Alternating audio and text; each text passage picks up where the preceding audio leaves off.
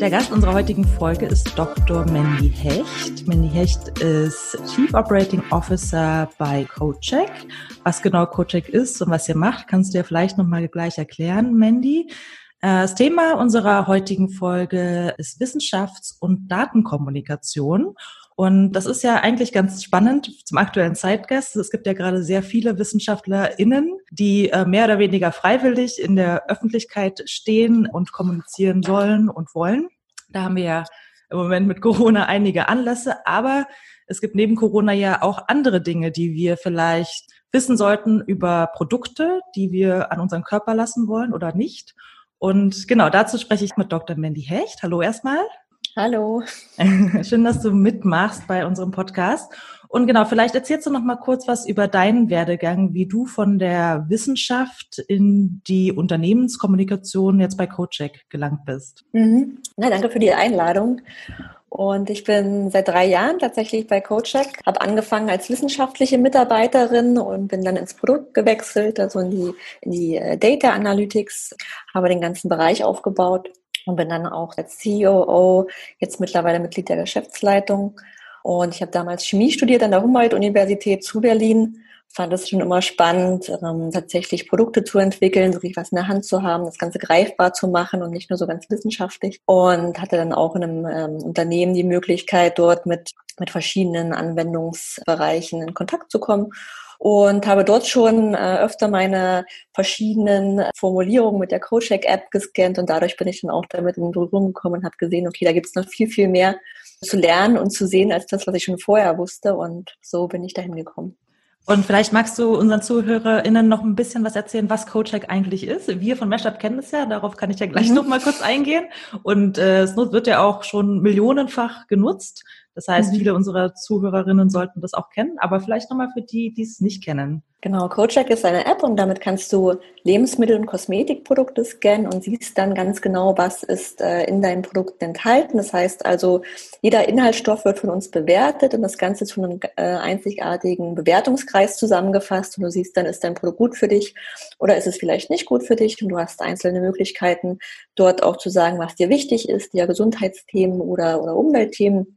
Und das Ganze bildet dann dieser äh, ganz individuelle Bewertungskreis ab. Also du siehst, dann ist denn das Produkt, was du hast, äh, gut für dich oder ähm, eher nicht und kannst dann auch Alternativen finden. Super. Und äh, genau, was ich gerade meinte, ist, wir kennen CodeCheck schon beim Meshup. Das liegt daran, dass wir 2014, 2015, es fühlt sich noch gar nicht so lange her an, aber es sind ja schon fünf, sechs Jahre her, haben wir tatsächlich auch mal die PR für CodeCheck gemacht. Und damals haben wir schon mit zwei Studien, insbesondere zum Thema Palmöl in Lebensmittel und Mikroplastik in Kosmetika einige Wellen geschlagen, wo man gemerkt hat, das ist wirklich ein Thema, sowohl in den Medien als auch was VerbraucherInnen angeht, das wirklich nachhalt. Was hat sich denn seitdem bei euch getan? Du bist ja dann quasi direkt danach, 2017 dazu gekommen. Was hast du so miterlebt, wie sich so die Messages bei euch und die Themen bei euch entwickelt haben? Was hast du vielleicht auch persönlich da vorangetrieben? Genau, also Palmöl und Mikroplastik waren tatsächlich damals Riesenthemen gewesen, das sind sie immer noch. Also es ist so, dass es damals durch CoCheck natürlich auch ins Rollen kam, sehr ins Bewusstsein auch der Verbraucherin gekommen ist und nach wie vor ein sehr, sehr großes Thema ist. Also zum einen auf der Verbraucherseite und zum anderen natürlich auch auf der Herstellerseite, die inzwischen äh, genau diese Themen auch immer wieder bearbeiten, eben nachhaltiges Palmöl benutzen zum Beispiel und auch Mikroplastik vermeiden.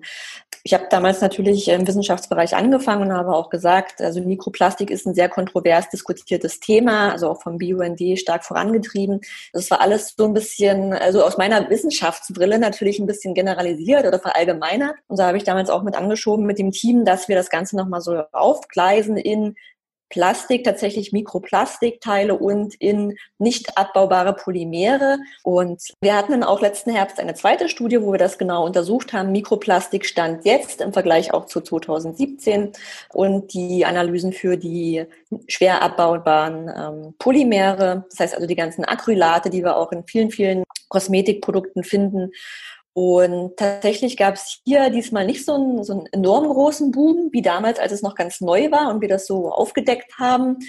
Und wir sehen ja einfach, dass wir oft mit Themen ähm, auch so eine Vorreiterrolle haben, ja. Und wir werden auch diese Themen jetzt immer wieder wieder ansprechen, ähm, insbesondere Acrylate in dekorativer Kosmetik, also Lippenstifte und auch ähm, Lidschatten, solche Themen, dass wir da einfach die, die Nutzer aufklären können und sagen, Mensch, äh, schau dir das auch mal an, das ist auch äh, umweltrelevant und ähm, dementsprechend, ja, also dort einfach der Vorreiter zu sein, bestimmte Themen auch aufzugreifen. Und die zweite Studie war dann äh, tatsächlich nicht so ein großer Boom wie die erste, aber es sind nach wie vor auch andere Themen, für die wir dann immer wieder angefragt werden. Ja, ich glaube, da sprichst du auch schon was Wichtiges an. Ne? Das ganze Thema, wenn ich jetzt das Wort höre, nicht abbaubare Polymere, mhm. das ist auch tatsächlich eine große Challenge, kann ich mir vorstellen, das sowohl an die Endnutzerinnen zu bringen, als auch an Journalistinnen am Ende. Ne? Also ich meine, mhm. das sind ja schon dann auch sehr spezialisierte Redakteurinnen, Expertinnen, die sich dann auch wirklich mit solchen sehr spezialisierten Fachtermini beschäftigen, sich wirklich die Zeit nehmen, das auch auseinanderzuklamüsern und eben nicht nur auf eine Bildheadline irgendwie runterzubrechen. Ne?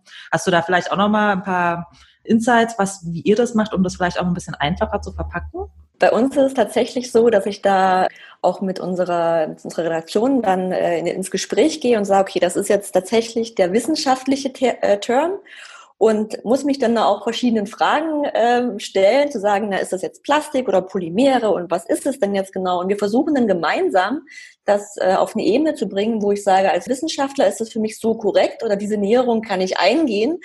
Und ähm, im Content Management sind auch das Zugeständnis gut, so können wir es schreiben, dass es die Nutzer auch verstehen, weil das ist das Allerwichtigste, auch bildlich äh, letztendlich zu arbeiten, ähm, dort verschiedene äh, Stories auch zu erzählen, wie sich das hinentwickelt und woraus das entsteht und eben aufzuklären, das einfach zu gestalten, aber eben nicht die wissenschaftliche die wissenschaftliche Beschreibung zu sehr zu vereinfachen, weil dann kommt es wieder zu Ungenauigkeiten, ähm, was es dann auch angreifbar macht. Also es ist, glaub, es ist ein schmaler Grad zwischen was kann weggelassen werden, was jetzt nicht zum, zur Geschichte beiträgt, aber was muss auf jeden Fall da sein, um diese, um diese äh, wissenschaftlichen Aspekt äh, beizubehalten. Ja, das ist ja auch, ich, ich merke das ja selbst, ich äh, folge ja viel MyLab, wie wahrscheinlich viele andere auch gerade und äh, sie betont ja auch immer so ein bisschen, wie dieser ganze wissenschaftliche Diskurs ja auch geht. Das sieht man ja auch gerade in der ganzen Corona-Debatte, ne? was da an, an gegenseitigen Checks irgendwie alles quasi transparent auch diskutiert werden kann in der wissenschaftlichen äh, Szene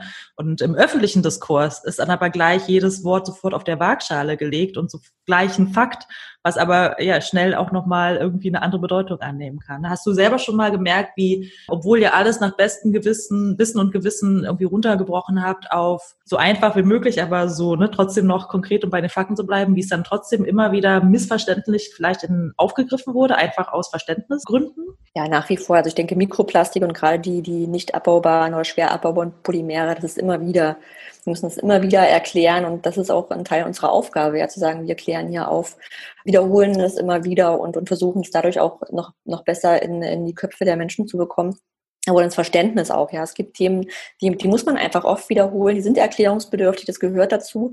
Ähm, man muss es gut erklären können und auch verschiedenartig erklären können, weil nicht jeder versteht es gleich, richtig?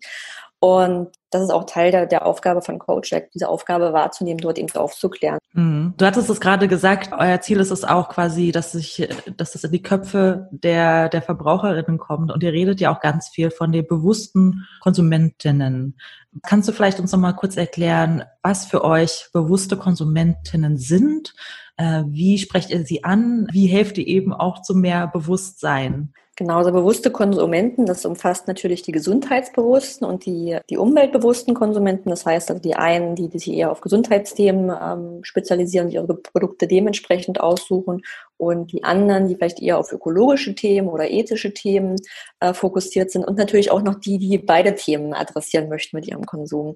Das ist eine sehr vielschichtige Gruppe, also sehr, sehr divers auch. Also wir, wir wissen, wir haben deutlich mehr weibliche Nutzer als männliche Nutzer zum Beispiel und der Fokus liegt auch ganz stark auf Kosmetikprodukten sind natürlich sehr, sehr gut gebildet auch. Das heißt, es sind Menschen, die wollen wissen, was ist in meinen Produkten drin. Äh, die gucken sich auch mal die Packungsrückseite an. Die schauen auch nochmal nach den Bedingungen in den, in den Firmen selbst, in den Herstellern, Herstellerfirmen selbst.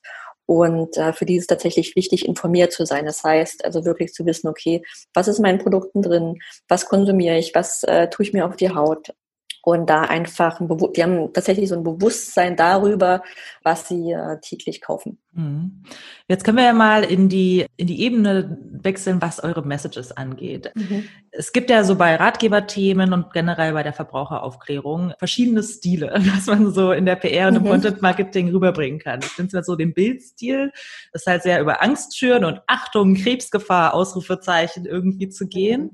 Und es gibt den Stil des, äh, was wir jetzt sagen würden, Brand Storytelling, eher so lebensbejahende Feel-Good-Appelle irgendwie zu geben. Ist ein sehr breites Spektrum jetzt mal. Natürlich gibt es noch viele äh, Ebenen dazwischen. Wo seht ihr euch denn auf dieser Skala? Wir sehen uns äh, tatsächlich in der Mitte des Ganzen. Also was wir machen möchten, ist Transparenz schaffen, Informationen geben, die Leute, also die Menschen aufklären und das aber im wirklich im persönlichen Bereich zu belassen, zu sagen, was ist gut für dich, ja, äh, und was möchtest du vielleicht eher weniger beachten und hier einfach aufzuzeigen, ganz neutral, was in den Produkten drin ist und welche Risiken äh, sich ergeben können. Also wir arbeiten ja mit dem vorbeugenden Verbraucherschutz, sobald es Studien gibt. Dann werden wir die Ergebnisse veröffentlichen, das entsprechend mit anführen und äh, möchten ja keine Panik schüren, gar nicht im Gegenteil, sondern wirklich jedem das selbst überlassen, zu wählen, was er eben konsumieren möchte, aus welchen Gründen das auch immer ist. Und äh, da einfach ein transparenter und, und vertrauensvoller Partner sein. Heißt, ihr gebt quasi auch gar keine Handlungsanweisungen oder zumindest Empfehlungen oder? Doch schon. Also wir geben Handlungsempfehlungen und auch äh, geben auch vor, zum Beispiel ähm, sich mit, erst mit den Themen zu beschäftigen, dann selbst auszuwählen, was für einen selbst wichtig ist, auch Produkte entsprechend zu ersetzen. Also die meisten Nutzer, das muss man schon sagen, wenn die CoachTick zum ersten Mal benutzen, sind die ganz schön erschrocken darüber, was sie da eigentlich im Badezimmerschrank haben und sind dann so ein bisschen äh, tatsächlich auch überfordert, ne, zu sagen, okay, es sind alle meine Produkte rot, äh, was mache ich denn jetzt eigentlich? Und dazu sagen, okay, fang klein an, such dir einzelne Inhaltsstoffe raus und stell langsam um. Du musst nicht auf einmal alles umstellen. Alles ist natürlich, ist auch safe. Also ich meine, es gibt die, die Kosmetikverordnung, das ist reguliert, aber es gibt halt bestimmte Risiken, die von bestimmten Inhaltsstoffen ausgehen. Und da einfach das Bewusstsein zu haben, was möchte ich eigentlich, was möchte ich nicht. Und das ist natürlich eine wichtige Message. Und wir geben natürlich auch Alternativen vor. Ja? Also in der App kannst du äh, verschiedene Sachen aus- und einstellen. Also möchtest du auf Mikroplastik verzichten oder Palmöl oder sind es eher Nanopartikel? Und du stellst das nur ganz individuell ein und dann werden dir auch entsprechende Alternativprodukte vorgeschlagen. Und so kriegst du auch so ein kleines Helferlein an die Hand, um dort auch mal zu schauen, was es außerhalb deines ja normalen oder deines bisherigen Produktportfolios eigentlich gibt und man lernt da unheimlich viel, was noch auf dem Markt verfügbar ist, was vielleicht nicht so ganz oft durch Marketing äh, beworben wird. Mhm.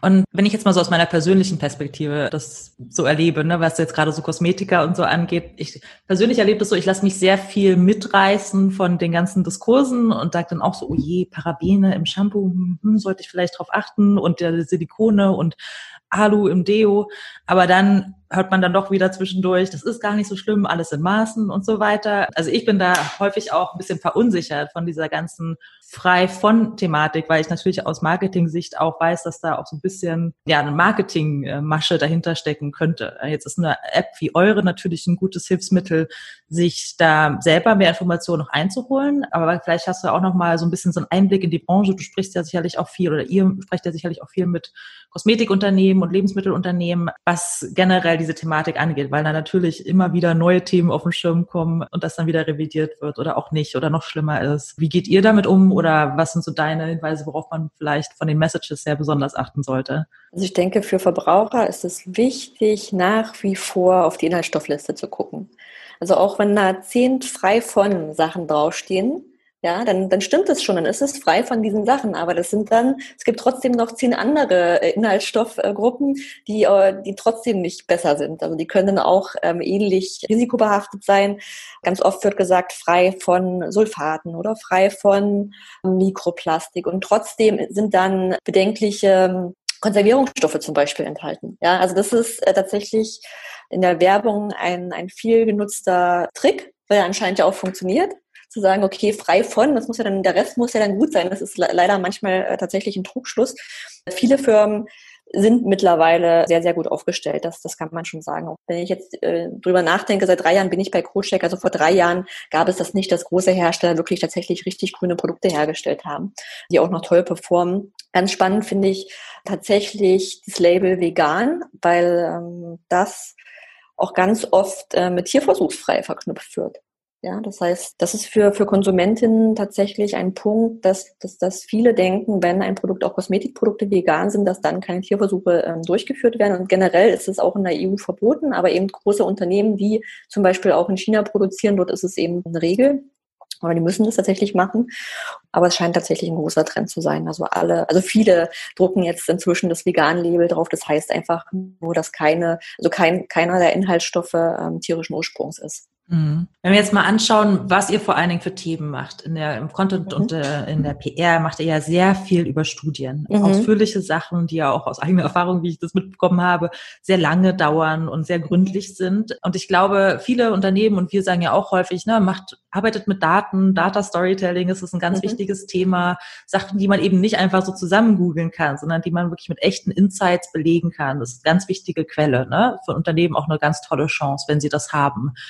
Ich weiß aber auch, dass das teilweise sehr unterschätzter Aufwand ist. Man denkt dann irgendwie, exportiere ich da eine Excel-Tabelle und dann sortiere ich das von A bis Z oder weiß ich nicht und dann habe ich meine Studie. Vielleicht kannst du uns noch mal ein paar ähm, Einblicke geben, wie ihr daran geht. Erstmal, wie schaut ihr zum Beispiel, welches Thema ihr überhaupt noch mal genauer anschaut? Also bei uns ist es, fängt letztendlich alles auch bei einer Studie mit einer Hypothese an. Ja, das heißt also, wir haben, setzen verschiedene Hypothesen auf und schauen dann bei uns mit dem Data Science Team können wir diese, diese Thesen, also diese Hypothesen tatsächlich in Anfra Abfragen in unserer Datenbank übersetzen und was bringen die dann für Ergebnisse. Und dann ist es tatsächlich so, dass wir oft einfach erstmal Excel-Tabellen bekommen. Ja, also mit verschiedenen äh, Korrelationen auch, wo man dann sagen kann, okay, ja, die, die Hypothese kann damit beantwortet werden und oft ist es dann so, das geht schnell. Ja, also diese Hypothesen aufsetzen, gut, das dauert vielleicht einen Tag, auch mit dem Team zusammenzusitzen. Data Science hat ganz viele Algorithmen, mit denen die mittlerweile arbeiten und automatisierte Abfragen, so dass wir da auch innerhalb von, von äh, einer Stunde diverse Ergebnisse und Excel-Tabellen haben können. Das zweite ist dann natürlich, wie du auch sagst, das Ganze zu zu sortieren, so dass sich die, die Fragestellung auch beantworten lässt. Und, und oft ist es dann so, dass wir die Frage eben nicht so zufriedenstellend beantworten können mit, der, mit den Daten, die wir dann vorliegen haben, so dass sich dann auch nochmal Anpassungen ergeben und vielleicht sogar auch viel, viel spannendere Fragen im, im, im Zuge der Datenanalyse.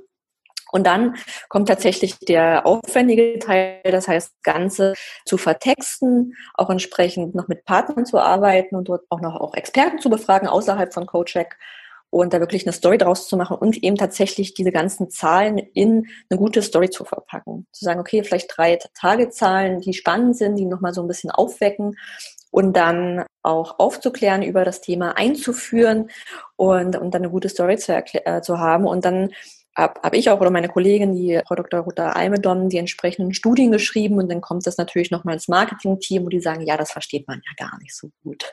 Und das ist tatsächlich so immer wieder so ein, so ein Hin und Her oder also ein positives Hin und Her, so dass bis der Text auf einem Status ist, man sagt, das ist wirklich verständlich für alle, es trägt die wichtigen Informationen und es ist auch wirklich schön abgerundet. Also das, das Schreiben ist tatsächlich deutlich aufwendiger als, als das Auswerten der Daten und dort eben entsprechende gute Insights und eben auch die, die Handlungsempfehlung rauszuarbeiten, die letztendlich das Fazit bilden der Studie. Ja, ich finde das auch einen ganz wichtigen Aspekt. Also ich kann das nachvollziehen, dass das manchmal so ein Kampf ist, was die Formulierungen angeht intern, ne? aber wie du sagst, ein konstruktives Hin und Her. Ähm, wir, wir bei Meshup, wir sprechen ja auch immer von dem Fluch des Wissens, ne? dass man manchmal so ein Experte in diesem Metier ist, dass man gar nicht mehr versteht, wie andere das nicht verstehen können. Ne? Und da braucht man einfach auch mal eine, eine andere Sichtweise auch auf die, auf die Dinge. Das ist auch ganz, glaube ich, ganz wichtig, weil am Ende bringt das ja alles nichts, wenn mehr Fragezeichen entstehen bei dem Publikum dann. Ne? Und wenn ihr jetzt, äh, das heißt, wie kann man sich das vorstellen, wie ihr das äh, dann aufbereitet? Habt ihr dazu White Paper dann? Gibt es dazu eine Pressemitteilung? Wird das in eurem Content ver vermarktet? Kannst du uns da vielleicht noch mal so ein bisschen paar Inspirationen geben? Ja, wir vermarkten das eigentlich auf allen Kanälen, die wir haben. Also wir veröffentlichen es auf dem Blog, ähm, im Content-Bereich werden dann immer wieder einzelne Themen aufgegriffen, also wie jetzt auch für die Mikroplastikstudie einzelne Zahlen, einzelne Handlungshinweise. Das wird dann einfach mehrfach auch verwendet in verschiedenen Formaten. In Social Media wird das auch gepostet. Und wir sehen einfach, dass es auf verschiedenen Kanälen und natürlich auch verschiedenen Zielgruppen anders ankommt. Ja. Wir wissen, dass bestimmte Themen in Social Media einfach besser funktionieren als auf Facebook.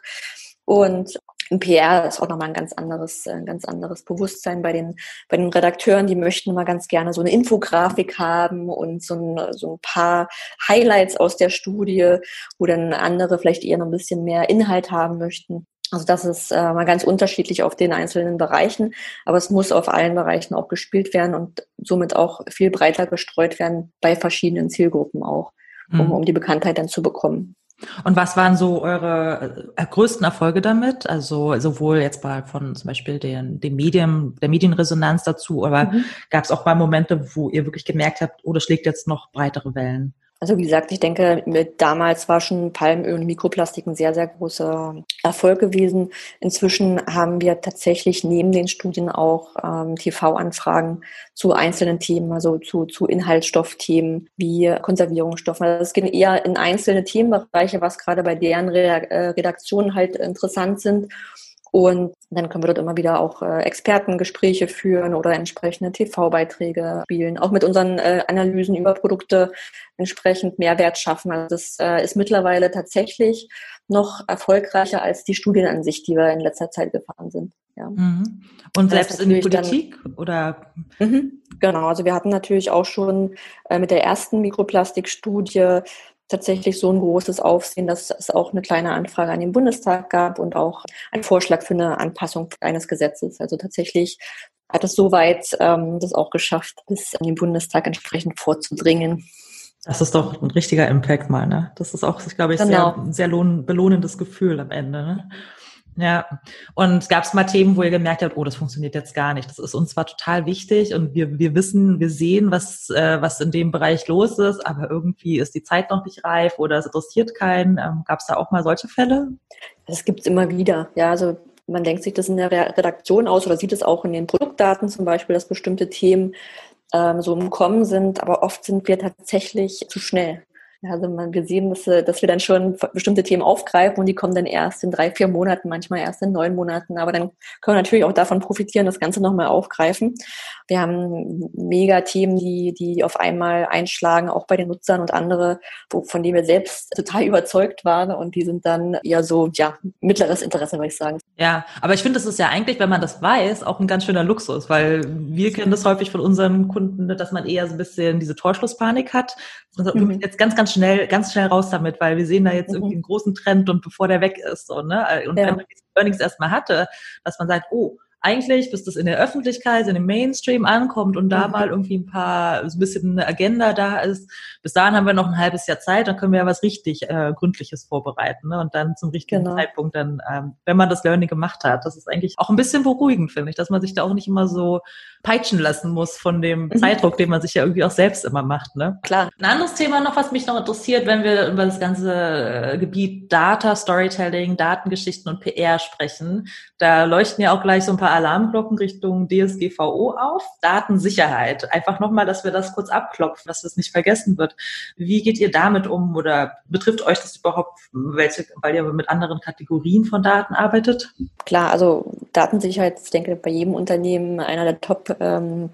Ähm, und auch wir sind dessen bewusst und auch unserer Verantwortung bewusst. Wir haben alles ganz transparent auf unserer Webseite auch dargelegt, was, wie verwenden wir die Daten, was machen wir damit und sind da auch äh, sehr, sehr offen unseren Nutzern gegenüber. Also wir haben ja zum einen die Produktdaten für die Produktdatenbank, die wir benutzen für verschiedene Auswertungen, aber eben auch diese die Interaktionsdaten, die wir benutzen für verschiedene Insights. Also wir schauen, was sind gerade besondere Themen, die bei unseren Nutzern aktuell sind, welche Inhaltsstofftrends sind gerade ähm, besonders am Wachsen. Und all das, wie gesagt, bearbeiten wir auch ganz transparent und können das auch zu jedem Zeitpunkt erklären. Und wir haben auch äh, externe Datenbeauftragte, die sich auch entsprechend für die Themen und die Anpassungen, je nachdem, auch verantwortlich zeigen. Das heißt, also es gibt ja immer wieder Neuerungen auch äh, in der Gesetzeslage, was dort angepasst werden muss und dementsprechend versuchen wir da auch mal äh, ganz aktuell zu sein. Mhm. Jetzt habe ich so ein bisschen rausgehört, wenn wir so diese Skala zwischen Angstmache und ja, positiven Empowerment betrachten, ihr haltet euch bewusst als neutrale Berater und als Informierer und Aufklärer für eure Kunden parat. Aber wenn wir jetzt nochmal so in CoCheck als Unternehmen hineinschauen, ähm, es gibt ja, jedes Unternehmen hat ja irgendwie auch eine Vision und eine Mission, das sich antreibt, dass äh, man irgendwas in der Welt doch auch verbessern möchte, was sich ja bei eurem ähm, Gebiet ja auch äh, total anbietet. Kannst du uns da vielleicht auch mal äh, ja noch einen Einblick geben, was am Ende dann doch eure Vision ist, was ihr dann doch auch mhm. verändern wollt und voranbringen wollt? Genau, wir möchten schon auch in, in, ein paar Jahren so weit sein, dass wir global der die Nummer eins ähm, App sind, wenn es um bewussten Einkauf geht. Also jeder, dass jeder die App benutzt und weiß, was in seinen Produkten steckt und auch genau auswählt, was gut für ihn ist oder für die Umwelt und natürlich auch Herstellern die Möglichkeit geben, grünere und ökologische Produkte zu entwickeln, die für die Menschen gut sind und auch für die Umwelt. Das sind eigentlich so die, die Punkte, die für uns wichtig sind. Also zum einen das globale Wissen über CodeCheck und auch das Bewusstsein über die Inhaltsstoffe und die Produkte, die, die konsumiert werden und zum anderen auch die Zusammenarbeit mit den Herstellern, ähm, diese Produkte anzubieten, die für uns alle wertvoll sind. Zusammenarbeit mit Herstellern ist ja auch nochmal ein wichtiges Thema, ne? dass man auch weiß, das geht nicht gegen die Industrie äh, und nur für die Verbraucher, sondern dass man ja auch gemeinsam was, ähm, was bewerkstelligen kann. Da bietet ihr mittlerweile auch quasi eine Beratung an für Unternehmen? Genau, also wir haben die CodeCheck Insights und hier beraten wir Unternehmen schon von Anfang an, wenn die Produkte entwickeln. Also wir haben ja auch äh, viele zusammen, Zusammenarbeiten oder Kooperationen, wo Unternehmen an uns herantreten und sagen, wir möchten grüne Produkte entwickeln, könnt ihr uns dabei helfen? Das heißt also, äh, für verschiedene Formulierungen beraten wir dort, welche Inhaltsstoffe gut sind und auch grün bewertet werden und nachhaltig sind und können dann auch in den ganzen Entwicklungen quasi von Anfang an dabei sein. Das sind Informationen, die die Hersteller von anderen äh, ja, traditionellen Marktforschungen zum Beispiel nicht bekommen. Ja, das sind, wir haben eine Zielgruppe, wir haben die sonst so in, in normalen Befragungen einfach nicht abgedeckt werden kann. Wir sind ja direkt am Konsumenten und das fehlt vielen Herstellern. Ja, also dieses direkte Feedback, äh, wenn die am Regal stehen, warum scannen die dein Produkt oder warum gehen die zu einem anderen Produkt und was was was was ist eigentlich so der der Drive, den die Nutzer haben, zu sagen, okay, das Produkt gefällt mir gerade überhaupt nicht, es ist nicht grün. Also meistens verbringen die, wir wissen ja, dass die, dass die Nutzer so 70 Prozent ungefähr Produkte ähm, direkt am, am Regal scannen. Ja, und dort das Ganze auch vier Minuten, im Durchschnitt vier Minuten dauert und die bis zu vier Produkte scannen. Und wenn der Bewertungskreis halt nicht grün ist, dann, dann schauen die nach Alternativen. Also es ist schon so eine, eine Story, die wir halt wissen, äh, was passiert und was auch CodeCheck für einen Impact hat äh, direkt beim Einkaufsprozess. Ja, das ist auf jeden Fall ähm, auch irgendwie beruhigend, dass es nicht mehr nur alles äh, Greenwashing ist, äh, sondern dass da wirklich sehr viele ernste Initiativen und wirklich auch eine Bewusstseinsveränderung in den Unternehmen stattfindet. Ne? Das Klar. Ja. Also absolut. Also wir sind da auch, ähm, ich denke, vor ein paar Jahren ähm, waren wir immer nur mit, mit Unternehmen auch über Anwälte im Austausch. Und mittlerweile ähm, schreiben die uns E-Mails, äh, möchten die uns treffen, wollen die wissen, wie wir Sachen bewerten und sagen auch ganz, ganz ehrlich, äh, wir wissen, was ihr einfach für eine große Kraft habt und ein großes Vertrauen auch in der, bei den Konsumenten. Wir möchten gerne unsere Produkte verbessern, was müssen wir tun?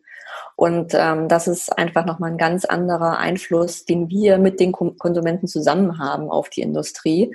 Und natürlich auch die Offenheit von der Industrie zu sagen, okay, wir möchten uns gerne in diese Richtung entwickeln und äh, was müssen wir tun, um, um was müssen wir austauschen, um hier wieder ein Top of Mind zu sein. Und das finde ich ähm, ist ein extrem positiver Einfluss äh, und guter Drive, den wir hier zusammen auch mit den Konsumentinnen haben können. Mhm, super. Jetzt nochmal so abschließend, wie würdest du so dein eigenes äh, Codecheck-Verhalten einschätzen? Du bist ja promovierte Chemikerin, also müsstest ja eigentlich sehr viel auswendig kennen was und mit den ganzen Inhaltsstoffen sofort wissen, was damit eigentlich gemeint ist. Nutzt du, hast du, seitdem du bei Codecheck bist, trotzdem nochmal neue Insights durch die Nutzung? Stehst du auch vier Minuten vor dem Regal? Es ist tatsächlich so, dass ich äh, zwar weiß, was verschiedene Stoffe machen, aber es gibt, äh, ich meine, es gibt so viele Inhaltsstoffe, die, die verwendet werden, also ich muss da auch auch manchmal noch nachschauen. Also ich weiß auch nicht alles. Ich weiß natürlich, in welche Gruppen die gehören, ähm, aber ich bin immer wieder überrascht, auch wenn ich schon wieder Studien lese, was da eigentlich ähm, in die Produkte getan wird und wie da teilweise ja, so ein bisschen, ja, auch Greenwashing betrieben wird. Also ich bin immer wieder, wieder, wieder überrascht und auch wenn ich, wenn ich Studien lese, bin ich äh, tatsächlich erschrocken darüber, was da passiert. Und ich bin viel bewusster geworden. Also alle, ich habe tatsächlich alle Gesichtscremes umgestellt, Shampoos, Haarpflege. Ähm, also alle Pflegeprodukte sind bei mir tatsächlich, ähm, haben sich total verändert.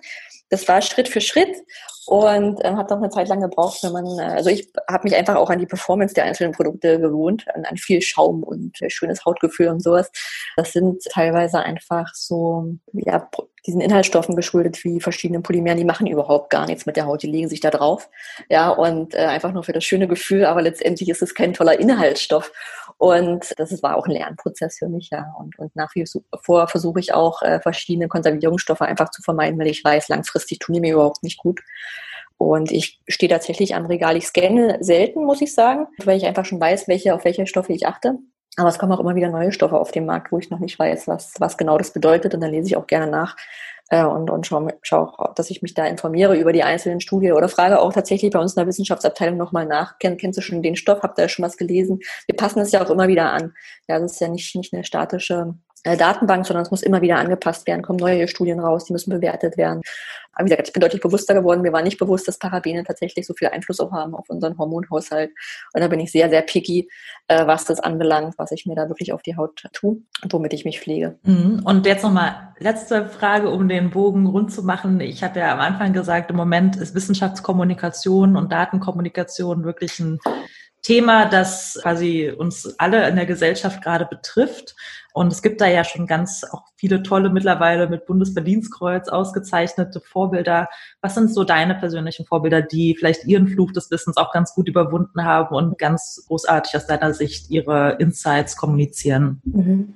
Also Mai ist natürlich eine in den Top drei äh, tolle Frau, ähm, die, die auch komplexe Themen super einfach erklären kann. Das ist, ja, ich denke, eine der Vorreiterinnen auch als, wie gesagt, als junge Frau dort aufzutreten. Lange begleitet mich schon der, der Ranga äh, Yogeshwar, der eben entsprechend auch mit seinem Wissenschaftsmagazin das auch super einfach erklären kann und ist tatsächlich so, dass ich immer wieder ein bisschen überrascht darüber bin, dass es viele männliche Experten gibt, auch in den Diskussionsrunden im TV und im Radio, weil letztendlich gibt es so viele gute Frauen, die ähm, auch genau das können, aber anscheinend sind die noch nicht so ganz in den Vordergrund, äh, Vordergrund getreten, wie das die, die, die männlichen Kollegen äh, dort machen. Da würde ich mir natürlich wünschen, dass es tatsächlich äh, diversere Aufstellungen von den einzelnen Gruppen gibt, ja, weil es gibt unheimlich gute Expertinnen auch auf dem Gebiet, mhm, die äh, sich auch gut ausdrücken können. Ja. Genau. Ich zähle auch immer gerne nochmal unsere Bundeskanzlerin dazu, die ja auch äh, promovierte Wissenschaftlerin ist. Und ich muss manchmal auch mit so einem Schmunzeln irgendwie wahrnehmen, wie sie dann in so Pressekonferenzen nochmal so ganz geduldig und ganz einfach erklärt, wie so exponentielles Wachstum funktioniert. Ja. Und also da gehört auch viel Geduld dazu, glaube ich, wenn man da auch von der Riege häufig männlicher Redakteure steht und dann nochmal ganz in Ruhe erklärt, wie das alles funktioniert und sehr rational und trotzdem, ja, natürlich auch mit der Extrem Super, super verständlich. Also gerade mit dem exponentiellen Wachstum. Also sie hat es so einfach runtergebrochen, mhm. dass es, glaube ich, auch jedes Kind verstehen würde. Und das ist, ich denke, das ist genau die, die, die Essenz der Wissenschaftskommunikation, ist, ist so zu erklären, es bildlich zu erklären, dass es eben für, für alle Wissenschaftler Sinn macht, also richtig ist, wissenschaftlich richtig ist, aber eben auch von jedem verstanden wird, ohne dass es so belehrend klingt. Ja, also wirklich, das ist, hat sie sehr gut gemacht haben. Ja, stimmt. Ja, genau. Und das hilft ja auch dann quasi eure App dabei, dass man auch mit einem einfachen Kreis grün, gelb, rot schnell erkennt, ähm, soll ich mich dem Produkt zuwenden oder eher abwenden oder sind mir die Inhaltsstoffe wichtig oder nicht wichtig? Und ich finde, das gehört ja auch zu einem Produktdesign dazu, ne? dass man trotz der Komplexität der Daten, die ihr euch da alle anschaut, nicht überfrachtet wird und auch eine, schnell eine Entscheidung treffen kann. Und insofern an alle da draußen, die CodeCheck noch nicht als App installiert haben, absolute Download-Empfehlung. Und ähm, ja, wir danken dir auf jeden Fall, Mandy, dass du dir die Zeit genommen hast und uns da noch mal ein paar Inspirationen gegeben hast und unseren Zuhörerinnen mehr aus ihren Daten zu machen und äh, ja, wissenschaftliche Themen oder auch komplexe Themen auf was Verständliches und Einfaches und trotzdem Emotionales runterzubrechen. Und vielen Dank für das schöne Gespräch. Ja?